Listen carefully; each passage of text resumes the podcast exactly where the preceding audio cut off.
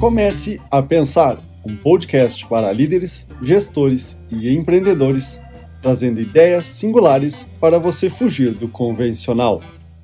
Você já participou de uma reunião que tinha muita gente, que ela se tornou dispersiva, levando mais tempo que tinha que levar, e chegando no final da reunião, marcou outra reunião para dar continuidade dessa reunião?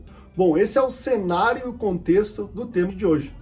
Como fazer reuniões eficazes. Abílio Diniz cita que o principal motivo do excesso de reunião é a questão da falta de clareza dos papéis e responsabilidade das pessoas. A prova é que tem muitas reuniões que as pessoas chamam pessoas de todo que é a área da empresa para resolver um determinado problema.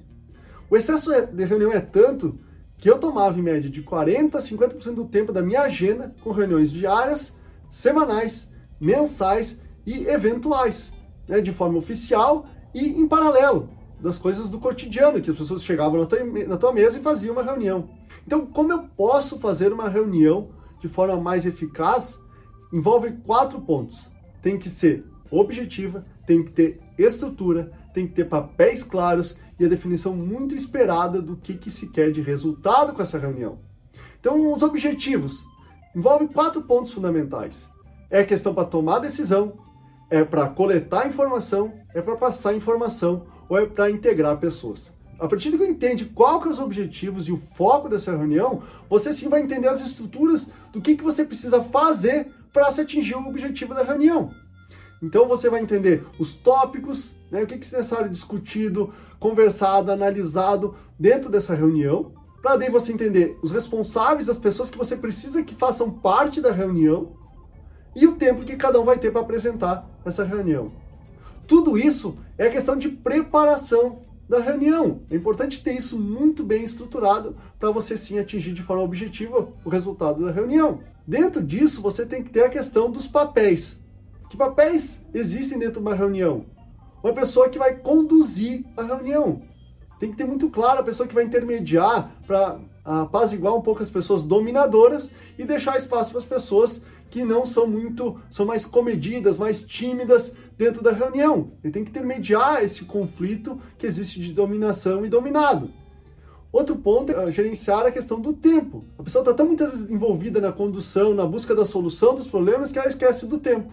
Então é importante talvez ter alguém ou botar um, um alarme no celular marcando os tempos dos tópicos definidos. E por último, alguém que registre né? Não pode ser a pessoa que conduz vai estar lá registrando. Então é importante ter o um nome chamado de ateiro. Né? Quem que vai ser o ateiro da reunião? Por último, você vai definir e esclarecer os resultados dessa reunião. O que foi decidido, o que foi comunicado, né? o que foi apresentado. E principalmente com as ações definidas. O que, que vai ser feito, quem que é o responsável e até quando ele tem para fazer. Para assim, nas reuniões periódicas, essa lista de ações né, de, ou de pendências fica como norteador para dar continuidade na próxima reunião. Né, ou ser um informativo das pessoas que talvez têm que estar informadas da reunião, né, que não precisavam estar presentes, mas têm que saber o que está acontecendo. Então isso é fundamental, estar tá sendo registrado né, do que, que aconteceu né, e o que ações sim que têm que ser efetivadas para se atingir o resultado da origem dessa reunião.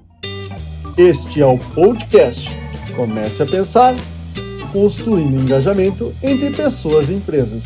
Agradeço a sua audiência e até o próximo!